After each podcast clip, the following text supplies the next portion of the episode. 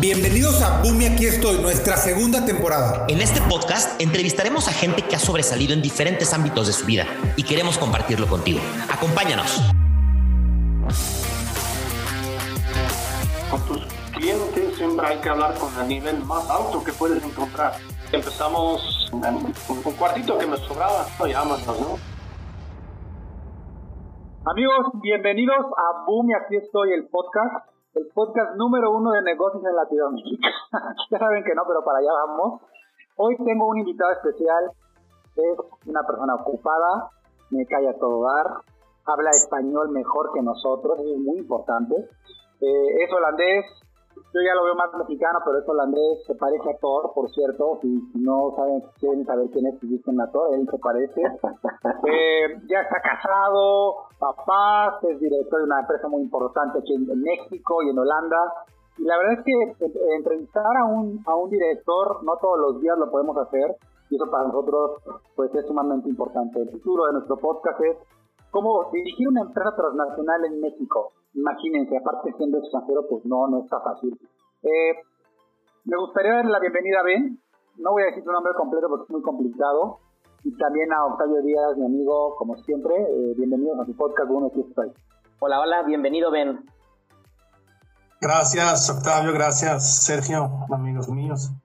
Gracias por la invitación y por estar aquí presente Um, dejen que me presento un, poquito antes que empezamos. Mi nombre es Ben, Ben Sosef, tampoco tan difícil, eh, Sergio.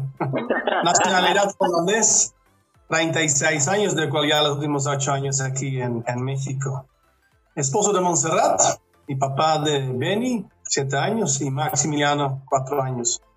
El gerente general de Royal Brinkman en México. Tal como yo, Royal Brinkman es una empresa holandesa y aquí en México nos fundamos nuestra empresa en, 2014, pues. Ah, estamos activos en la horticultura, que significa que vendemos insumos y maquinaria para empresas que tienen invernadero y nuestros clientes producen sobre todo tomate y pimiento. Tengo un solo hobby, creo, que es el fútbol. Y ahí me voy con el Feyenoord de Rotterdam, el primer ganador de Eurocopa en Holanda y el FC Barcelona.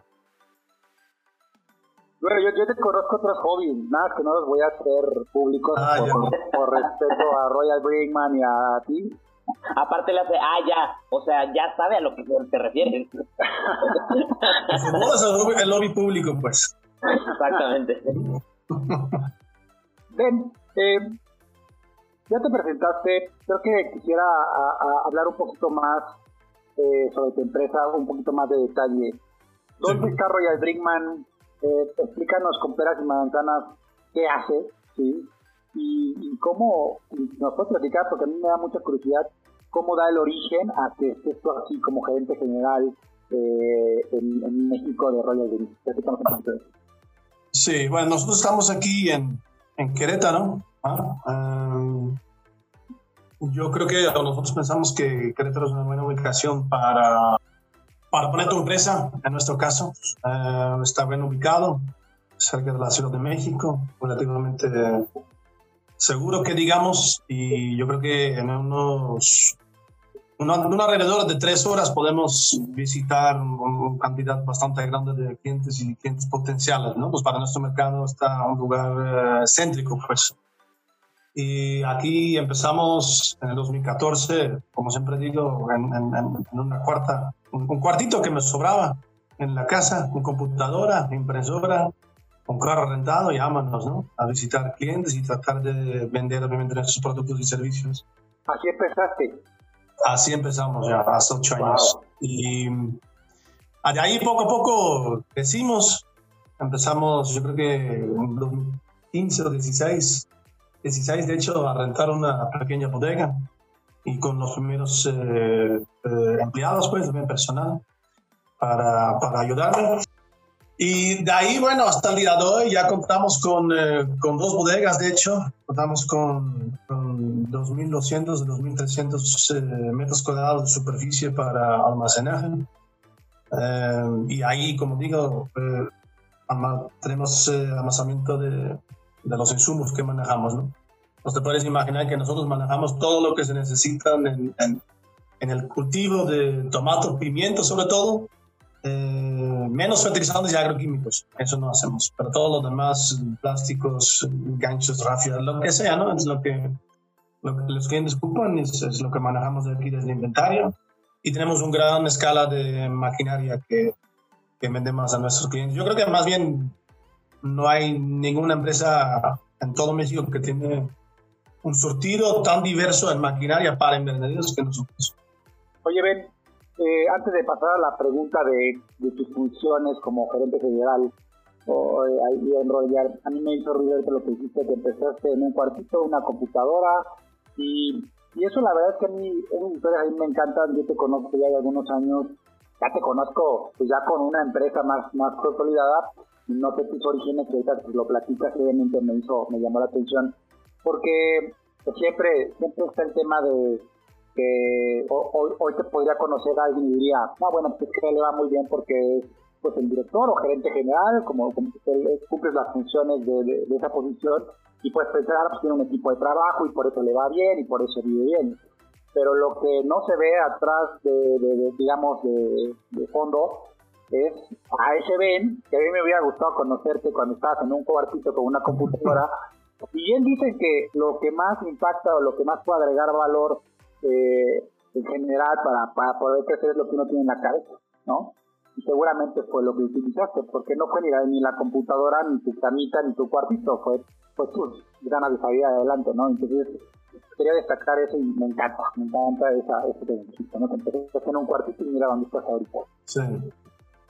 Oye, Ben, una pregunta eh, eh, similar a, a, a, lo que nos hablabas de la empresa tengo entendido, no sé si estoy en lo correcto o no, pero entiendo que Holanda es pionero o es de los principales exportadores de productos de horticultura y de agricultura, ¿cierto?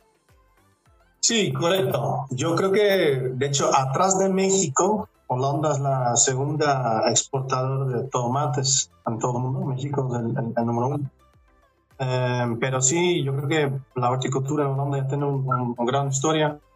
Eh, no me sé exactamente los números, pero digamos que hace, no sé, 80, tal vez 100 años ya muchas cosas empezaron allá, ¿no? En, cultivar bajo techo, ¿no? Entonces, eh, de repente la gente empezaron a, a, poner algo como ahorita lo conocemos como invernadero, pero antes obviamente nada que ver, pero así sí pudieron hacer eh, cierto clima que favoreciese el cultivo de, tomate o pimientos, flores. O sea, las condiciones, digamos que las condiciones climatológicas favorecían más a que fuera un invernadero a que fuera campo abierto. Exacto, exacto. Y obviamente eso se creció a toda la industria, eh, ambos en la producción de, de, de, esas verduras o hortalizas, eh, ah, flores, plantas pero también obviamente todo lo que necesitan, ¿no? Entonces, allá en Holanda, yo creo que Holanda obviamente es un, país chiquito en tamaño, eh, por eso todo está muy cerca y eso da mucha oportunidad a la gente de trabajar juntos y hacer innovaciones, ¿no? Entonces, bueno, además de Holanda hay un par de países más que, que son líderes en la horticultura, eh, pero yo creo que esta, esta, la historia que Holanda tiene el hecho que son muy innovadores eh, por las circunstancias que tienen allá. Obviamente, eh, el clima es muy diferente a lo que conocemos en México, también el, costo de recursos, eh, entre ellos también mano de obra. Entonces, hay una, ¿cómo se llama? Una presión natural que la gente tiene que innovar y ser eficiente, ¿no? Entonces, bueno, ya empresas como nosotros, como Royal Brinkman, eso nos da la oportunidad de tener este conocimiento y tecnología de allá y poder exportarlo. ¿no? Y eso básicamente es lo que hacemos nosotros. Eh, hasta la fecha podemos decir que 100% de nuestro producto y productos y, maquinaria está importado, entonces todo viene, bueno, la mayoría de la viene desde Europa. Eh, exportamos o importamos aquí, más bien, conocimiento y soluciones holandeses para el mercado mexicano.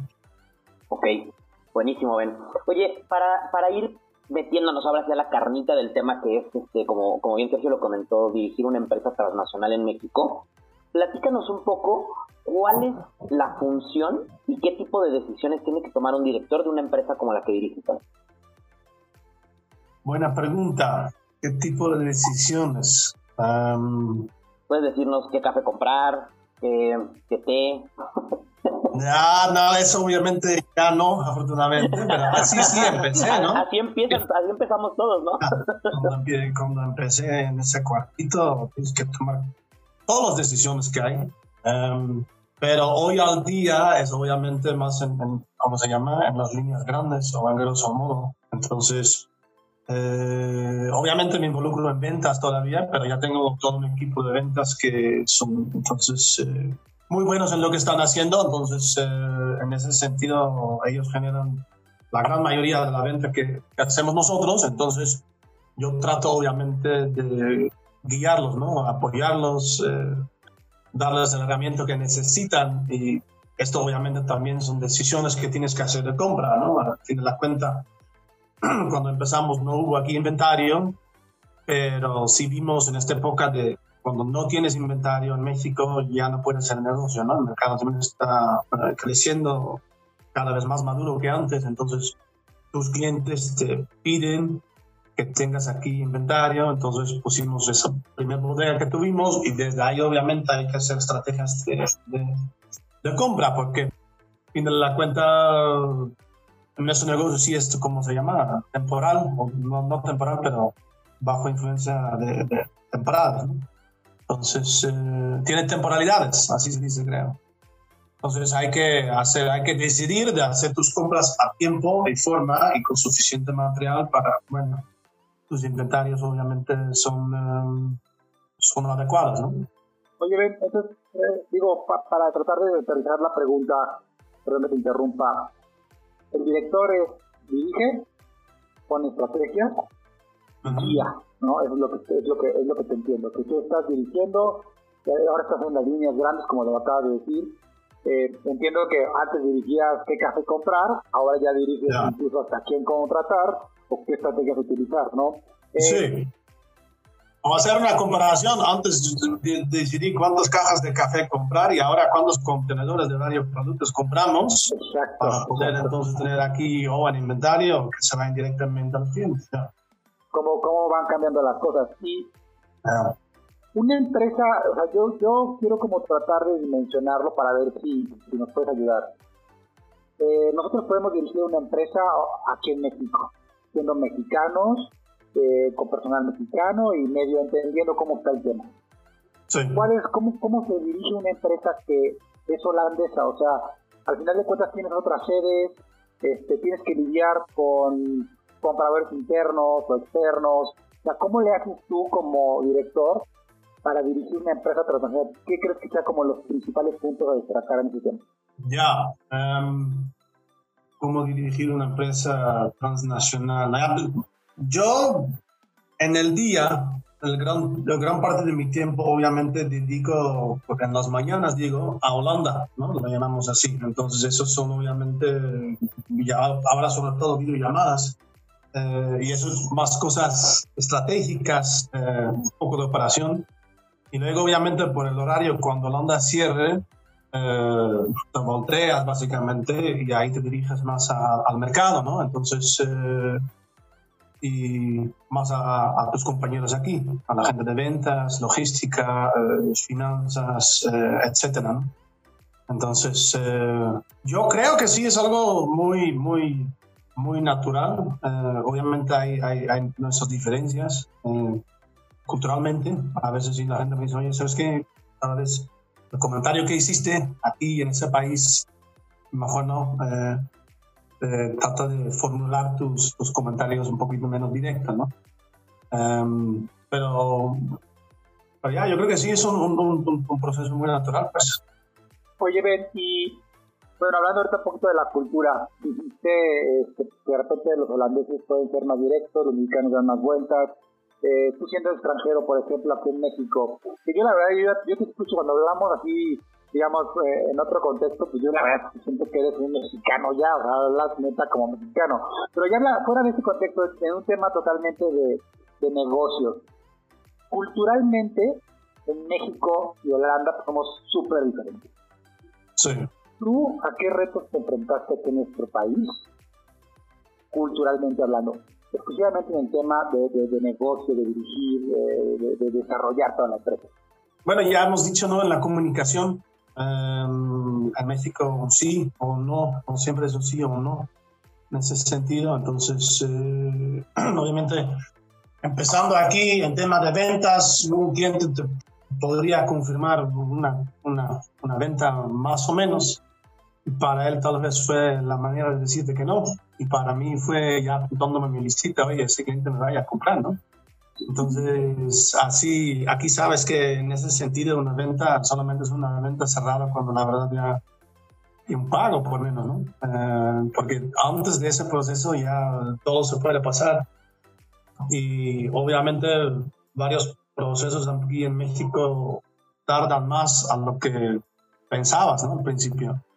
Vete al CFE para contratar la luz, ¿no? La electricidad, digo, tardan semanas, sino meses y, y Oye, pero, pero tardan semanas en instalárselo, pero nada más dejas de pagar un día y huevo, mañana te la cortan, ¿no? O sea, eso, eso, también es algo diferente. Eh, tantos servicios que aquí te cortan, literal, teléfono o electricidad, lo que sea. En Holanda bueno, al fin sí puede pasar algo así, pero sí tiene que pasar mucho tiempo sin, sin responder o, o, sin pagar, entonces, y, te cortan, ¿no? Entonces, sí, de eso son, bueno, ya, como digamos, culturalmente hay, hay, varias diferencias en, la comunicación, en, en, cómo hacer negocios también. Eh, ¿no? En Holanda es, en ese tema más formal que el negocio se cierre en, la oficina y aquí en muchos casos se cierra algo fuera de oficina, ¿no? Una comida, una cena o, algo así.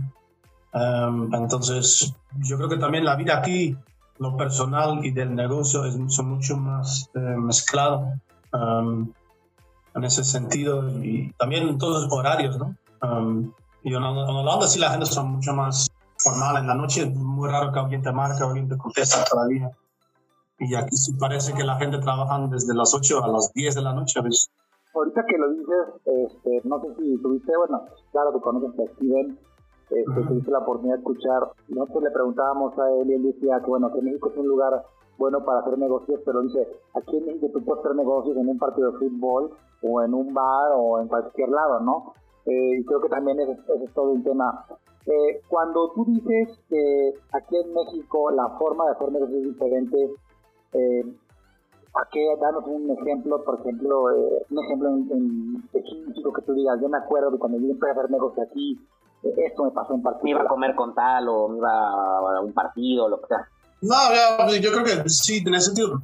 Eh, a eso es lo que refiero, ¿no? Lo que dijo Steven, que los negocios se pueden hacer en un partido de fútbol o, una comida, y eso sí es, es, es diferente para nosotros como holandeses y y literal sí tienes que participar en ese tema, ¿no? Em, porque si no, te, cuesta negocios. Y obviamente son cosas padres, ¿no? Y un partido de fútbol o, comer, cenar o algo así.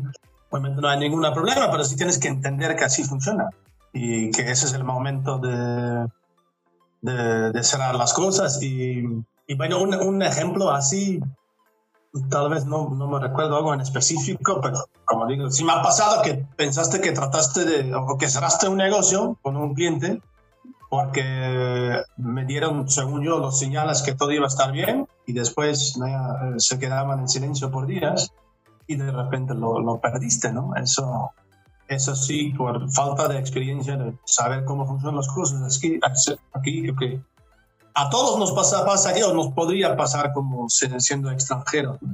Oye, Ben, ah, eh, tengo una pregunta que va igual dirigida a diferencias entre, entre mm, México y Holanda, pero no tanto del, del modo en que se opera una empresa, porque eso, bueno, nos queda claro con lo que nos has dicho, hay muchas diferencias, hay implicaciones tal vez con el gobierno, implicaciones con, con todo lo que nos has platicado.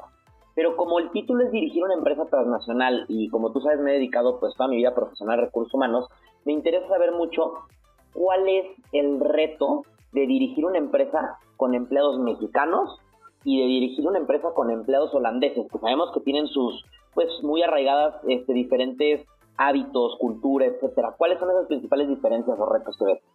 sin hablar tan mal de nosotros. No, no, no, no, no, no, no, no, hay, creo que no hay malo bueno, pero eh, yo creo que en, en, muchas cosas, puntualidad. ¿eh? ok. El tema de un deadline en México no tanto, no siempre es un deadline, ¿no? Entonces hay que pedir muchas veces o varias veces eh, lo que pediste para que la, la gente cumpla, ¿no? Y, entonces eh, eso sí es algo, algo, algo diferente y, y, lo que mencioné antes, ¿no? La forma de, de comunicar um, y, y, sobre todo enfrente de todo el equipo. No, en Holanda tal vez puedes decir algo a alguien frente de equipo y aquí es mejor, um, Nos sentamos, nos echamos un cafecito y y ahí literal hablar del tema para, para, bueno, para que nos entendemos y, y nadie se siente después eh, ofendido. Entonces, y eso sí es algo lo que todavía estoy aprendiendo. ¿eh? Digo, realmente es un proceso creo que, que te va... En donde vas a estar por el resto de la vida siendo extranjero aquí en México. Oye, fíjate que tengo una pregunta que a lo mejor está un poquito fuera de contexto, pero ojo, va ligado a esto. Porque alguien me lo dijo, y creo que fue de hecho Sergio cuando empecé a convivir mucho con ustedes, con, contigo y con otros este, compatriotas tuyas de Holanda, y me decía, creo que fue Sergio, güey, no les mandes notas de voz porque a los holandeses les cagan. Porque a, a, nosotros los mexicanos se nos hace bien práctico, expresas una idea en un minuto y creo que hay un feedback más rápido, luego el texto se confunde, etcétera. ¿Por qué no les gusta? ¿Por qué no sé? Bueno, yo creo que para los mexicanos eso se originó en lo del Nextel, ¿no? que estaban todo el día y puede ser. Básicamente. No, no, había pensado, ¿eh? No había pensado. No, pero puede ser yo, sí lo, yo sí lo aprendí aquí porque todavía hacía los holandeses cuando yo empecé a mandar mensajes de voz a, a, mis amigos o a mi familia en Holanda, sí les pareció algo muy extraño. Y yo sí, cuando también llegué aquí en el 2013, 14, sí vi la gente mandando mensajes de voz y usando su Nextel, obviamente. Um, sí, también me pareció extraño. Después me pareció algo muy, muy práctica y ahorita justo, yo creo que ayer o anteayer le dije a alguien, oye, ¿sabes qué? Si quieres que te atienda tarde, mándame mensaje de voz. Y sobre todo uno de más que un minuto, ¿no? Porque, no sé, nos da, digamos aquí en México, nos da huevo, nos da huevo abrir el mensaje poniéndolo por la oreja y escucharlo y después responder. Entonces, sí, sí es práctico en varias ocasiones. Es práctico para quien lo envía, ¿no? Exacto. Pero no recibe. Oye, pero fíjate que, pero fíjate que pues, hay algo que dijo que, que está muy, muy cierto, que es muy cierto. O sea, a lo mejor escribir el mensaje puede ser culturalmente nos da flojera. Porque, por ejemplo, yo le puedo decir a Ben, hola Ben, oye, ¿cómo vamos con este tema? ¿no? Pero me gusta tirar el rollo, el minuto y medio, ¿no? A lo mejor podría ser más concreto. Creo que fue Steven casualmente que una vez me mandó una imagen donde venía el cómo piensa el mexicano y cómo piensa el holandés. Y en el caso del mexicano, este, era para llegar al punto habíamos que dar como muchísimas vueltas y decir el, al final. Y el holandés es, quieres, ¿no? Como, como buen europeo, creo yo. Muy directo. Bueno, no, Sí, a lo mejor los españoles y los italianos serán más como nosotros, pero es una, es una realidad que son mucho más directos ellos. Y otra cosa, bien, son tantas cosas que otras me vienen a la mente. Hay algo que a mí me encanta de los holandeses, eh, su mujer, no, hablando ya de los holandeses como tal, es, yo tengo clientes eh, de otros países del mundo y hay algo que los holandeses me sorprende, que es la facilidad en que llegan y aprenden el idioma en nuestro país. O sea, yo he hablado con clientes alemanes, este, de otros países americanos viviendo en México, gringos viviendo en México, llevan toda la vida y, oh, este, muy rico, ¿eh? o sea, no hablan bien, cabrón. Sea, neta que los holandeses que conozco, casi todos hablan el español mejor que Octavio, neta. O sea, ¿por qué crees tú eso? no compares ah, el nivel cultural que es, algo, hay, hay varias teorías, ¿no? Y la teoría que, que, yo sigo entonces es que Holanda desde su muchísimos años es un país de negocios, ¿no? Los holandeses también, entre comillas, conquistamos el mundo, pero en negocios. ¿Eh? En contrario, como los ingleses o los españoles o los portugueses o los franceses, ellos vinieron para conquistar territorio. Entonces, los holandeses, bueno, por ser pequeño, tampoco creo que tuvimos la capacidad de hacer lo mismo que los países grandes. Entonces, lo que nosotros hicimos es también llegamos, pero haciendo más negocios, ¿no? Um, entonces, yo creo que desde esa mentalidad de hacer negocios con varios países, muchos diferentes países, culturas, idiomas, y teniendo un idioma que básicamente nadie más en el mundo entiende, tú te tienes que entonces acoplar al, al, resto del mundo, ¿no? Entonces, por lo mismo creo que hay una cultura de, que empezó hace muchísimos años ya, que desde la escuela te empiezan a enseñar diferentes idiomas, empezando con el inglés, luego se agregan el francés, el alemán, y en la universidad eh, también te agregan eh, así de ley español, ¿no? Em, entonces yo creo que es, es, algo así, eh, por lo mismo la cultura que tenemos en la tele, nosotros siempre vemos todo en su idioma original. Entonces si es una película en italiano, es en italiano con subtítulos en holandés. Si es en inglés, igual, inglés con subtítulos en, en, holandés. Español también, todo el mundo está viendo esas series como Casa de Papel en su Netflix, pero en español. Ahora que te lo digo, me da mucha risa porque tengo un amigo que no voy a decir uno no, para coñarlo, pero a él le gusta ver las películas de cualquier parte del país, pero con la misma voz en español. No, de cualquier, todas las de cualquier parte del mundo. De cualquier parte del mundo, perdón. Que como las del Canal 5, ¿no? Que, que escucha la misma voz en todas las películas. Oye, fíjate que no había pensado algo que dijiste ahorita. Eh, creo, que sí, sí lo había escuchado de que a ustedes los el sistema de educación holandés está hecho para que ustedes sean muy independientes desde muy jóvenes. Eh, y creo que eso también me incluye muchísimo en la, en la, en como dices tú, son buenos para hacer business. Pero aterrizando la, la pregunta para no desviarnos, yo creo que tiene que ver mucho eso que estás de decir, que el hecho de que tú hables el idioma para poder dirigir a los mexicanos, eso pues evidentemente ayuda muchísimo. El holandés nadie lo entiende más que ustedes, y porque tú puedes estar en una conversación... a veces es bueno. No, es que ah, seguramente es buenísimo porque no entiendes nada de lo que hablan. Pero si tú lo ves así, por ejemplo, más que sea bueno o malo, eh, ¿tú, aquí en, aquí en México tienes clientes eh, empleados holandeses? Ya no, tuve un paisano mío que, que dio los servicios a la, a la maquinaria que, que vendimos, ¿no? Entonces, ah, era service engineer, como digamos. Eh, pero ese fue ya un chavo que ya vivió aquí en, México por rato y después nos conocimos y, bueno, ya así empezó todo. Eh, pero desafortunadamente reciente salió de la compañía, tenía otro reto que digamos, pero lo que sí tengo al momento es, un practicante. Eh, te, pregunto, te pregunto porque si tú ya viviste en México dirigiendo holandeses y dirigiendo mexicanos, independientemente del puesto que ocupen, ¿cuál crees tú que es la diferencia que digas que, neta es lo que me ya, ya, ya me dijiste de la, de la comunicación, de separarlos, pero ¿qué otro factor crees o qué otras variantes crees tú o alguna consideración que tengas que digas? Yo también he notado que, por ejemplo, cuando yo le indico esto a un holandés o le indico esto a un mexicano, percibo esto, ¿no? Que hay que explicarlo de otra manera o, alguna cosa que nos quieras contar relacionado con empleados mexicanos contra empleados holandeses. Solamente una, una, una, una, solo, un solo compañero eh, holandés aquí y básicamente yo salí de la universidad en 2010 y en 2013 ya estuve aquí, entonces tuve poca experiencia trabajando en Holanda.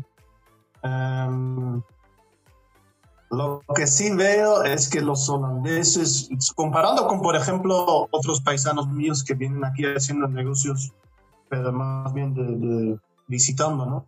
En, viaje y todo, sin, sin, sin hacerlo mal, pero yo creo que a veces el mexicano se quiere hacer chiquito, que no debe de hacer. Pero yo digo a, a, a mis compañeros, oye, ¿sabes qué? con tus clientes siempre hay que hablar con el nivel más alto que puedes encontrar. Directivos, gerentes, gente que toman decisiones. Y lo que sí veo es que el holandés directo que es, siempre es objetivo. Entonces, eh, yo también llegué aquí sin ninguna experiencia y, mi objetivo fue obviamente hacer citas con directores, ¿no? Que también a veces me cerraban la puerta porque, bueno, ya viene esta, como digamos aquí, ese squinkle justo saliendo de la universidad, ¿para qué me quiere hacer una cita? Pero bueno, si no empiezas, digamos, arriba en el árbol, eh, pero desde abajo nunca vas a llegar arriba, ¿no? Entonces, no nos tenemos que hacer chiquito en ese sentido, haz las citas con, con, con la gente que toma las decisiones, los, los DMs que digamos, y si no te reciben, siempre puedes enfocar a alguien más por abajo para después sí llegar, ¿no? Eh, ya, a veces veo que un mexicano lo puede pensar hacer al revés, y empiezo desde abajo y así poco a poco voy, voy escalando, pero ya sabes, mucha gente cuando ya llegas a, cierto nivel o cierta persona en la empresa, ya no quieren que les brinques, ¿no? Quieren, no quieren que tú luego vayas a hablar con, con su jefe, que tal vez sí toma la decisión final. Entonces, vea, no sé si es buen ejemplo, no sé si es la respuesta que estaban buscando, pero eso sí es algo que veo que los holandeses directo que son, o sea, es que yo quiero la cita con hasta que el inversionista, ¿no? a ver si, me, si llego o no, pero eh, empezando desde arriba y siempre me pueden mandar una escala más por abajo. Claro que tiene que ver, imagínate, o sea, digo, para ya transversar esto, esto que acabas de decir que me encantó es, Holanda es un país muy pequeño contra México en tema de tamaño. Población, somos un país mucho más grande, ¿no? En tema de, población, incluso en territorio y todo lo que... El vecino que tenemos es la potencia mundial, ¿no? Y aún así, ¿no? Nos falta muchísimo en tema de negocios, en tema de educación, en tema de, finanzas, de economía, etcétera. Yo nada más quiero mencionar lo que dijiste, que no se hagan los chiquitos. O sea, no tenemos por qué hacernos chiquitos. Eh, y cuando, por ejemplo, damos pláticas en, cursos de ventas o, hablamos con vendedores, siempre está el tema de busca con el que toma la decisión, acércate con el que te puede llevar a otro nivel. Y creo que lo que dijiste ahorita, pues, nos puede haber dolido en el sentido de que nos dijo chiquitos, pero no, no es cierto, es un tema realmente cultural incluso hasta cómo hablamos los mexicanos, ¿no? Hasta para una pregunta es, oiga, disculpe, crea que me puede ayudar, o sea, somos, pareciera que estamos, hay una explicación, a lo mejor estamos hasta lo sabe más que yo, él está más mexicano yo, pero pues, a lo mejor eh, eh, la, filosofía o la cultura del mexicano viene de arraigado desde temas de los españoles en el que pues, nos, nos, nos hicieron como sumisos, como señor, ya sabes, ¿no? Agachar la cabeza y definitivamente eso que dice me encantó. Espero que los que estén escuchando esto pues no se hagan chiquitos y busquen los grandes. No, no nada más es un tema y creo que es súper cierto. Y de hecho le iba a decir a Ben que, creo que el ejemplo que dio es súper aterrizado porque igual que hay empleados mexicanos, eh, podríamos decir en contexto general bueno, igual va a haber buenos holandeses y así, pero creo que eso es una característica que nos puede diferenciar. Y lo podemos ver en muchos temas, no nada más en negocios, sino en deportes en los deportes de repente México lo ves en un mundial y le gana un partido a Alemania o le gana un partido a X país que va en los primeros rankings y de repente va con otro y se chiquito justamente y lo ves en muchísimos escenarios, ¿no? Entonces definitivamente creo que creo que agrega mucho valor eso porque la gente que lo esté escuchando creo que hemos vivido con, y digo hemos, pues, siendo mexicano, que en muchas situaciones de repente nos impacta el presentarse con, no sé, quieres ir con un director como lo es Ben, quieres presentarle un portafolio de servicios o de productos, y ya porque ves a Ben que está, eh, que es director general, que mide 1,98, que parece Thor, pues ya luego, luego te intimidas. Entonces, no se hagan chiquitos. no, y fíjate, qué, qué, bueno, qué buen ejemplo lo dice Tavo. Imagínate, a ver, imagínense esto por favor, porque creo que está muy interesante lo que dijo Tavo. Imagínense que están en X empresa y le quieres vender a Royal Brinkman, le quieres vender un sistema de gestión de cartera para sus clientes, ¿no? Un ejemplo. Y, entonces te dice la persona que te va a recibir, oye, te va a recibir Ben, entonces, lo dije bien, es el gerente general y quiere que le presente el proyecto. Entonces tú puedes llegar pensando, ¿no? Vas a, vas a, llegar pensando, no, me va a recibir el director Güey, es el director que hace ocho años estaba en un cuarto, en una computadora con un escritorio y que empezó igual o peor que tú, cabrón, y logró escalarlo. Y lo ves desde, ese pensamiento está muy poderoso porque es, pues tú estás viendo al director, pero no sabes lo que hay atrás de ese director y lo que tuvo que hacer para estar ahí. Entonces está, eso, eso, eso me, encantó, ¿no? Bien, eh, Ben, ya no queremos eh, quitarnos más tiempo. Eh, te voy a hacer una pequeña dinámica. Yo sé que tú eres Mexican Lover, Holanda Lover, pero aquí tenemos que, ver. Yo siempre estoy con un pie en un lado, otro pie en otro lado. Ah, no, no, Ahorita vamos a ver a dónde vas. ya, bueno, decidimos. Necesito que Tavo registre si dice más México que Holanda, ¿eh? Así que ponte pilas, A ver, vamos a, vamos a empezar. Eh, fíjate que me gustaría que contestaras la respuesta que prefieres y dijeras rápido por qué. ¿Va? Rápido, no pienses mucho. ¿Ok? A ver, vamos a empezar. ¿Corona o Heineken? Corona. Y eso porque en, eso es desde la historia. En Holanda tenemos la idea que Corona es algo exótico. Entonces, cuando tú estás con tus amigos así tomando una chela en tu casa, donde en cualquier lugar tomas Heineken, pero en la playa es Corona. Entonces, la imagen de Corona que tenemos exótico, palmas, playa, sol, entonces, muy buena imagen. Entonces, ya, Corona, pues. O sea, nos remonta al desmadre. O sea, el genio, el genio que está detrás de esa mar, de ese marketing, quiere decir que funciona, ¿no? La playita abre la cerveza y el limoncito, ¿no? Padrísimo. Comida mexicana o comida X de la vida holandesa. No, holandesa, perdón, holandesa. al principio, no, puede ser.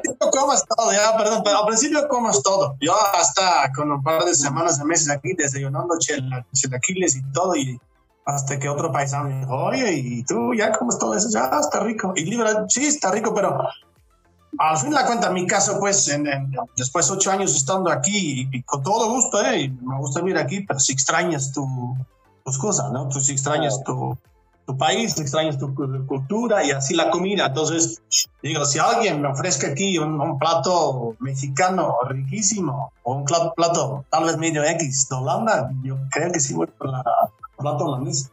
Muy bien, vamos, A ver, vamos a ver. ¿Hugo Sánchez o Johan Cruyff?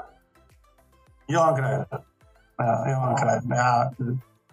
creo que no necesito, por holandeses por lo menos no necesito tanta explicación, pero Hugo Sánchez sí conozco, sé que es un gran jugador de, de sobre todo el Real Madrid, pero el Cruyff es, es nuestro héroe nacional ¿no? y obviamente es el mejor futbolista del mundo porque jugó un año en el Reino de Rotterdam.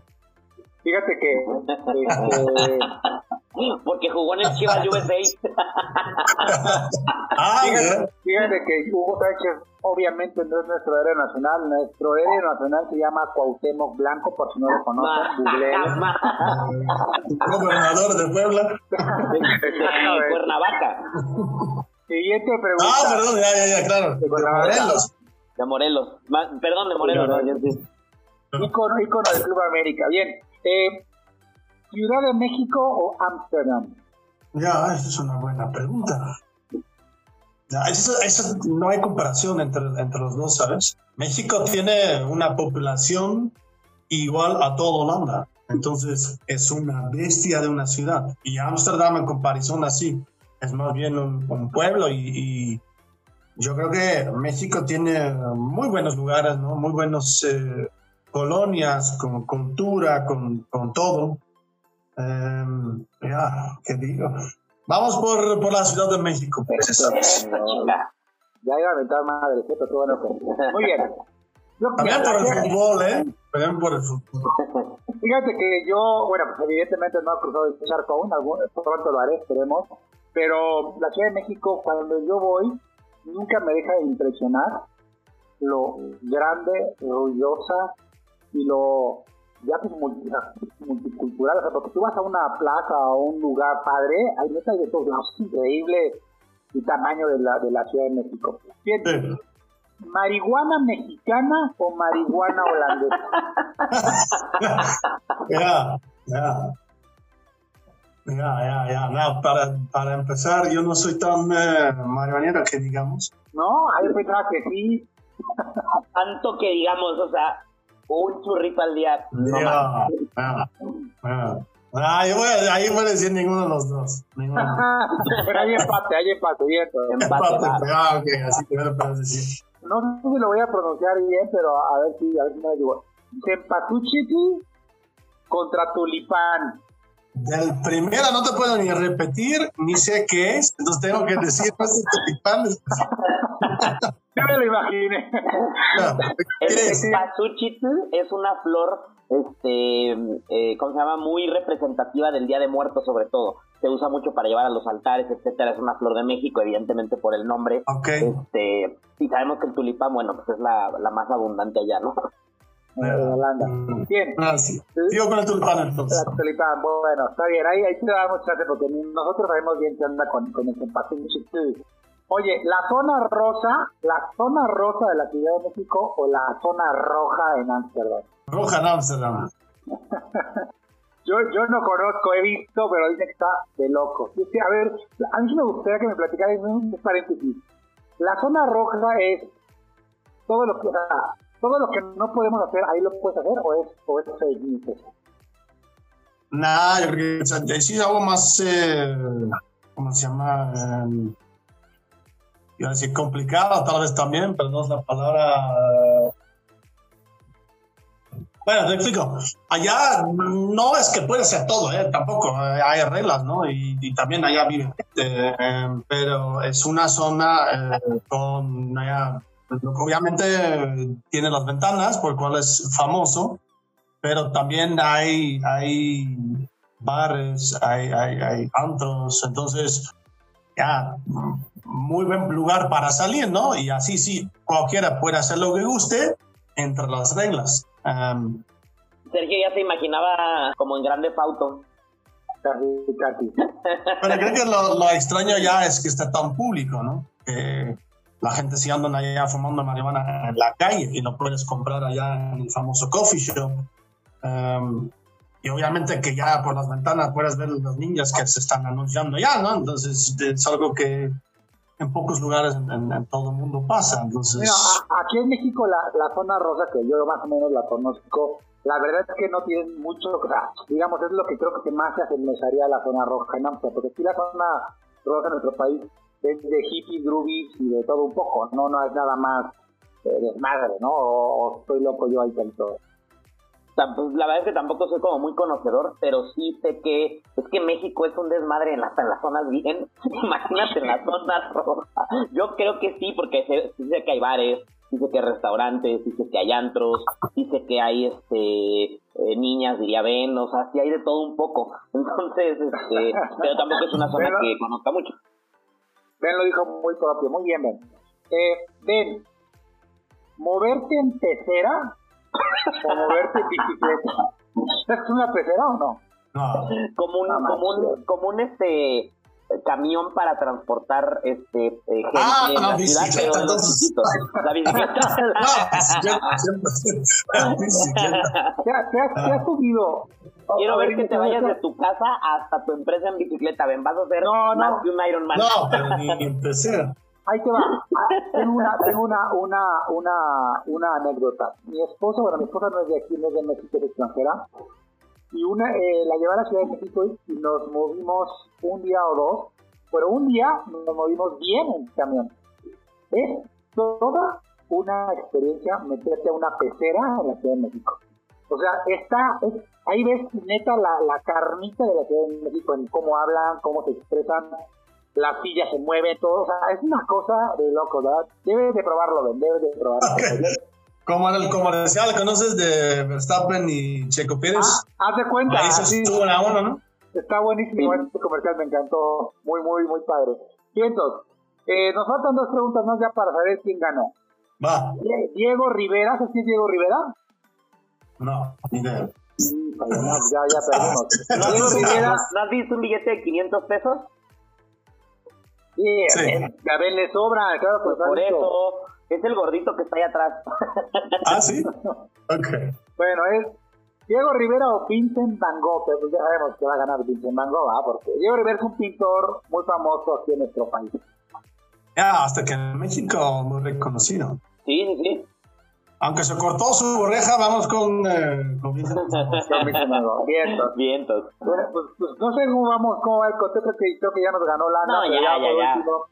Pero pídeme la, la última, ¿clima holandesa o clima mexicano? Ah, bueno. Ah, bueno, sí. Sí, Mexicano. ¿Qué, ¿quiénes son, quién se, quién se fresea más?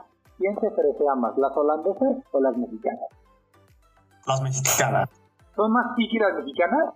Eh, sí, sí, sí, sí. Qué bueno que me dices, ¿eh? porque yo pensaba que no, que a lo mejor las holandesas, pero no. No, no, no. No, las mexicanas y, obviamente ambos tienen sus, sus, pros y sus cons, pero sí, las mexicanas se ofrecen más, sí. Super, Ben. Pues qué bueno que, que ya nos ayudaste. ¿Quién ganó, Tadito? No, pues fácil. Tres México, seis Holanda y un empate. O sea, básicamente arrasó Holanda. Arrasó Holanda. Oye, Gustavo, estuvo buena la dinámica. Este, por ahí, Tadito, te quiero hacer una pregunta más, ya para terminar este, esta entrevista. Sí, Ben, eh, me gustaría que nos platicaras cuál fue, y, por eso el origen del, del nombre del capítulo eh, perdón, el nombre del podcast, que es Boom y aquí estoy. ¿Cuál fue o cuál consideras que es tu momento boom? ¿En qué momento dijiste, te cambió algo? Este, ¿En qué momento viste o tuviste la visión de voy a ser director, me voy a cambiar de país? ¿Cuál fue ese momento boom para ti que cambió tu vida? Que te ha hecho estar en donde estás? Nada, al principio, como muchos, yo llegué aquí viajando, ¿no? Tratando de hacer negocios eh, desde Holanda y, y hacer viajes de uno o dos semanas visitando clientes. Y de ahí, bueno, sí puedes hacer algo, obvio, un inicio, pero después sí ves que llega un momento en donde sí tienes que estar eh, presente local, ya todos los días, ¿no? y yo estudié negocios internacionales e idiomas en la Universidad de Rotterdam y ahí tuvimos dos semestres, semestres, perdón, en el extranjero, ¿no? Yo hice mis prácticas en Barcelona y estudié medio año entonces en, Viena. Y bueno, en esta época, yo creo que 2012, em, yo tenía unos 27 años entonces, 26, em, 27 años, y dije, bueno, ¿sabes qué? Si yo tengo la oportunidad de hacer un, un un tiempo en el extranjero, otra vez lo haría, ¿no? Y la idea fue para hacerlo unos tres años. Entonces así empecé a, hablar con, con, la empresa, que también tenía mucho interés en el mercado mexicano. Y dije, bueno, ya sabes qué, si tú buscas a alguien para México, a mí me gustaría hacerlo y lo hacemos por unos tres años y después me Bueno, primero tres años no haces, entre comillas, nada, ¿no? Necesitas mucho más tiempo para que literal un negocio se crece y y como se llama, florece, ¿no? Entonces, tres años pues, se convirtieron en cuatro, cinco, etcétera, y, literal, para el negocio, digo, al principio creces relativamente con los números que haces en esta época, rápido, porque vas de nada a algo. Entonces, tienes unos años, los primeros años en donde hay crecimiento rápido, aunque los números nada que ver con los números al momento. Después tienes unos años medio flat, que dice, sí hay algo de crecimiento, pero no es tanto, entonces ese es yo creo que cuando la gente ya está sí conociendo y algunos clientes ya tomaron la decisión de trabajar contigo, pero todavía no muchos y creo que mucha gente está esperando oye, que vaya a pasar con ese chavo que dice que ahí tiene empresa y que ahí va a quedar y que no se preocupen y tralala, ¿no? Entonces, eh, cuando pasa esta época, este tiempo, que creo que son unos dos, tres años también, después, en nuestro caso, ya vimos una, un crecimiento increíble, ¿no? En los últimos años. Entonces, eh, quiero decir que entonces en tema de negocio, de boom, aquí estamos, literal, ese fue entonces en los últimos tres, cuatro años, en donde las ventas... Eh, ya podemos decir, explotaron eh, y, ya fuimos de... Nada. Primero el cuartito que nos sobraba a una bodega de solo 300 metros cuadrados y cuatro empleados, a bodega de, digamos, mil metros y cinco o seis empleados, a, ahorita 2.200 metros cuadrados en, en, superficie para almacenaje y 11 empleados, ¿no? 11 compañeros. ¿no? Entonces, eh, ya el boom, aquí estamos, eso fue en, esta época de, los últimos tres años. Oye, Ben, pues la verdad es que ya para dejarte ir, porque sabemos que estás ocupado y tienes cosas que hacer, eh, yo me llevo muchas cosas eh, de lo que dijiste, sobre todo eh, en tema de mentalidad. Yo creo que eso, ese ejemplo que nos hicieron un principio de empezar en un cuartito y terminar hoy donde estás, pues, es un gran ejemplo. Seguramente vas a tener más momentos boom, seguramente, ojalá que, que te quedes más años en México, porque yo sé que por ahí luego traías algunas otras ideas, you never know, pero pero sé que sé que lo que hagas eh, te va a ir muy bien y, estoy seguro que la gente que escuche este podcast le, le te va a llevar algo bueno. Ven, si hay alguien que te quiera contactar eh, por algún motivo, simplemente le caíste bien o quieren trabajar en Royal Brinkman o, o te quieren mentar la mouse porque te votaste más por Holanda que por México, no lo sé. Este, ¿Dónde te pueden localizar? ¿Dónde te quiera buscar? bueno, y, voy a poner aquí mi correo, aunque tal vez también es difícil, ven arroba royalbrinkman.com.mx.